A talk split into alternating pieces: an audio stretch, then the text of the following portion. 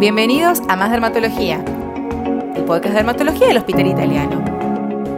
Me presento nuevamente, yo soy la doctora Marina Beck Dixon y hoy nos visita otra integrante del equipo de cicatrización de heridas para seguir explorando la temática de la sección, que es la doctora Virginia Pumbo. Bueno, Marina, muchísimas gracias por la invitación. Bueno, no es un tema muy simple del que vamos a hablar hoy, muchas veces representa un verdadero dolor de cabeza para los profesionales de la salud atendiendo pacientes crónicos, tanto en la internación como en su domicilio. Por eso nos parecía súper importante abordar la temática de las lesiones por presión con una experta como es la doctora Pombo. Bueno, sí, hablar de úlceras por presión, qué son, y es un gran desafío que tenemos como profesionales y, y el desafío que también representa su abordaje. Eh, como siempre, bueno, vamos a, comenzar con la definición, es decir, ¿qué es una, una, úlcera por presión? En realidad, en el último tiempo la definición ha cambiado a lesión por presión y es un daño que se va a presentar en la piel y en el tejido subyacente eh, sobre una prominencia ósea o relacionado que va a estar relacionado con un dispositivo médico o algún otro dispositivo. La lesión puede presentarse tanto eh, con la piel intacta como con una úlcera y puede ser dolorosa. Eh, ¿Por qué se va a producir? Se produce por eh, el resultado de una presión o la combinación de una presión prolongada y las fuerzas de cizallamiento. ¿Qué son las fuerzas de cizallamiento? Es cuando tenemos estas fuerzas tangenciales, por ejemplo, eh, cuando el paciente está en la cama, que tenemos una presión que, va hacia abajo con la sábana y la presión hacia abajo del, del hueso. Entonces esto nos va a generar una cizalla.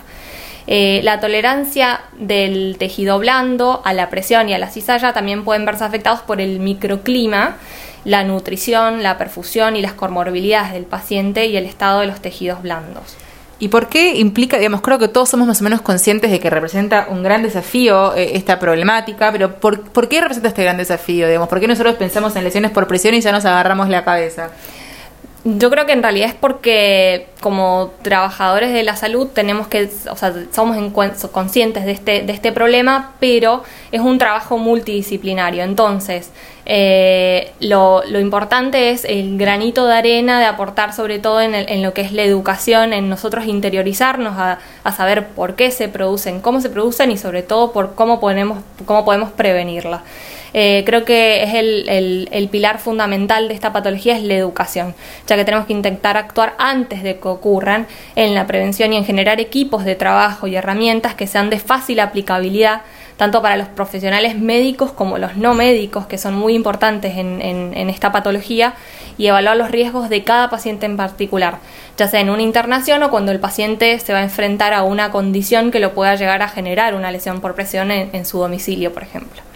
Eh, en realidad tiene una alta prevalencia. En la Argentina no tenemos eh, grandes estadísticas, pero hubo un estudio reciente que estimaron una prevalencia aproximada del 22% y de ellos casi el 50% se habían desarrollado en las internaciones. Por eso es tan importante el tener en cuenta que muchas veces se desarrollan en, en la internación. Claro, la verdad que estas lesiones las vemos todo el tiempo en, digamos, en pacientes en la sala de internación o en pacientes con enfermedades crónicas y muy debilitantes que pasan gran parte del día acostados o sentados, ¿no? Entonces, hablando un poco de estos mecanismos que explican su aparición, si podemos profundizar más para terminar de entenderlos. Bien, eh, entonces, el, como el nombre lo indica, el mecanismo principal es la presión prolongada en el tiempo y van a existir factores desencadenantes o extrínsecos que, que son más que nada los relacionados con el medio ambiente, que es decir, la presión, la fricción, la cizalla, como hablamos previamente, la cizalla y la tracción, y el microclima, que es decir, la humedad y el estado de la piel. Y van a haber factores predisponentes o intrínsecos que van a ser los asociados al paciente, como ser la edad, el estado nutricional, enfermedades asociadas que presenta el paciente, como alteraciones de la humedad, y medicación, como por ejemplo el uso de corticoides o medicación que, nos alteren la calidad de la piel. Eh, entonces, el aumento de la presión en el tiempo va a ir generando la oclusión de los, de los vasos sanguíneos y de los linfáticos, produciendo pequeñas trombosis y una isquemia endotelial, con el posterior aumento de la permeabilidad, edema, y esto nos va llevando a una necrosis tisular, o sea, a la lesión de la piel. ¿Y todas estas lesiones son iguales? ¿Cómo podemos hacer un correcto diagnóstico? ¿Hay una clasificación como para separarlas? Eh, no, no todas son iguales y como mucho en medicina tiene clasificaciones. Eh, y estas clasificaciones según la gravedad y que va a ir desde el grado leve, que es el grado 1, que es cuando la, la, piel va a presentar un eritema, que es un eritema persistente y que nosotros decimos un eritema no blanqueable durante más de 30 minutos. Eh, ya van, van, a ir progresando. el grado 2 es cuando hay una lesión de espesor parcial que va a comprometer las primeras capas de la piel, la epidermis y la dermis. El grado 3 es cuando ya comprometió ya todo el tejido celular subcutáneo de la piel. Eh, en este punto es muchas veces uno de los, de, los, de los grados que nosotros podemos ver tunelizaciones y bolsillos en las lesiones. El grado 4 es cuando ya además puede comprometer la fascia, los músculos, tendones y ligamentos, cartílagos o huesos. Y existen otros dos grados, en realidad también dentro de las clasificaciones, que uno que se llama el inestadificable, que es cuando hay una pérdida total o espesor con una profundidad que en realidad es desconocida. Y nosotros, ¿cómo lo vamos a ver? Porque la vamos a ver que es una lesión que está cubierta en realidad por una escara, una facelo en el lecho, entonces no podemos ver en realidad cuán profundo es. Y la lesión por presión, de, que se llama de tejido profundo, que es una persistente de coloración, un color rojo oscuro, rojo purpúrico, una púrpura persistente, donde se sospecha que hay una lesión en profundidad. Y una vez que tenemos el diagnóstico, ¿no? ¿Cómo, cómo digamos, tenemos el diagnóstico, es la lesión por presión, la pudimos clasificar, hicimos un correcto estado físico, ¿Cómo hacemos una cómo se planifica un abordaje correcto? ¿Es una enfermedad que se puede manejar en solitario? O como ya habíamos hablado, ¿no? Tiene más, se requiere más un abordaje multidisciplinario. No, exactamente. Tiene un abordaje multidisciplinario. Siempre acá es importante tanto la parte médica como la no médica formar equipos de trabajo. Acá necesitamos los aliados que son los médicos clínicos, los fisiatras, los kinesiólogos, los médicos eh, del dolor. Necesitamos eh, también a los kinesiólogos para que nos ayuden con las rehabilitaciones, a los enfermeros. Eh, y bueno, y nosotros los dermatólogos también somos parte del equipo de trabajo. Los cirujanos también muchas veces eh, son importantes y necesarios cuando hay que hacer una, eh, hay que hacer alguna escarectomía o hay que hacer algún colgajo en algún, en algún paciente que lo requiera. Perfecto. Y todos los colegas que se enfrentan a este tipo de, pacientes, ¿no? ¿Qué consejo les darías? ¿Qué, ánimos les darías para cuando le viene un paciente hacia la consulta o cuando le llaman a una visita en domicilio, que por ahí es más probable con estos pacientes postrados en domicilio? ¿Qué, consejos les darías a todos ellos? Bueno, eh, sí, como, como dije en realidad recién, creo que lo importante es intentar formar equipos de trabajo. Eh, y sobre todo si trabajamos en áreas donde sabemos que pueden haber mayores riesgos de que los pacientes presenten estas lesiones, como ser por ejemplo internaciones o unidades cerradas, como las unidades de cuidados intensivos o en las clínicas de rehabilitación, formar estos equipos y focalizar en la prevención y en educar. Es importantísimo la educación. Somos todos importantes y podemos aportar nuestro granito de arena, todos siendo eh, responsables del paciente y armar grupos, estos grupos interdisciplinarios. Eh, creo que es importante plantear también dentro de este grupo plantear estrategias, es decir, poder eh, analizar cuando ingresa el paciente, poder estudiarlo y ver qué riesgo va a tener de tener una lesión por presión, qué medidas vamos a tomar al respecto para prevenirla en cada, en cada paciente. Y otro, bueno, como hablábamos, ¿no? Otro tema fundamental para abordar es, es el tema de la prevención, ¿no? Sobre todo en estas lesiones que si uno no las previene, Después son lesiones que tardan un montón en cerrar, que los pacientes se sobreinfectan, se, se complejizan aún más, requieren internaciones todavía más prolongadas o que vuelve al hospital de su casa en múltiples ocasiones con heridas que nunca cierran, que supuran, que son feas, que los tienen, son muy dolorosas.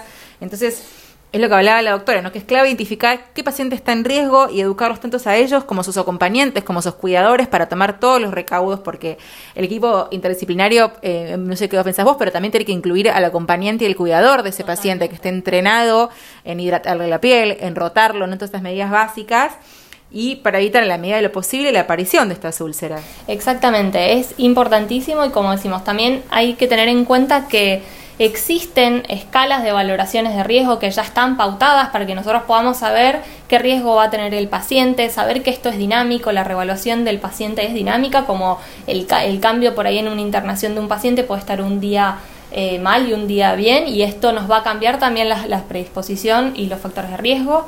Eh, también, eh, bueno, nosotros en, el hospital utilizamos una escala de valoración que se llama la escala de, de Braden, que nos va a evaluar el, el riesgo del paciente de presentar la lesión por presión y nos da un panorama cada cuánto tenemos que reevaluarlo. Por ejemplo, si tiene un riesgo bajo, lo podemos reevaluar cada 7 días, si tiene un riesgo moderado, va a ser cada 3 días, si tiene un, riesgo alto, la evaluación es diaria.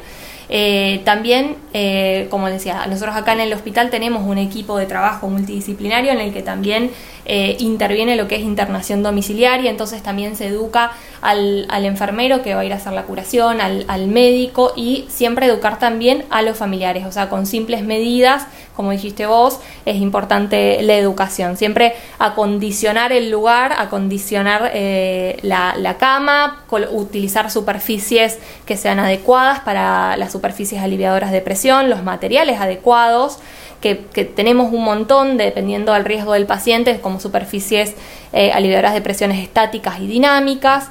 Eh, también otra cosa que no, quiero dejar de nombrar es eh, con respecto al tema de la educación es que existe también un, consenso que es el, primer consenso que se realizó, eh, que se llama PRICUP, que también está, es, accesible, se puede descargar desde la página de la Academia de Medicina, que es un, es un consenso que se realizó en, en el país en el 2017 y que en el que intervinieron un montón de disciplinas, tanto dermatólogos, cirujanos, eh, médicos de domicilio, bueno, todas estas especialidades que estuvimos hablando, entonces realizaron un consenso que nos pueden, que nos pueden orientar. Entonces, eh, ya sean profesionales que no están en el, en el hospital y que trabajan fuera de la institución, tienen un lugar donde también poder ir, por ahí poder encontrar un apoyo y una educación.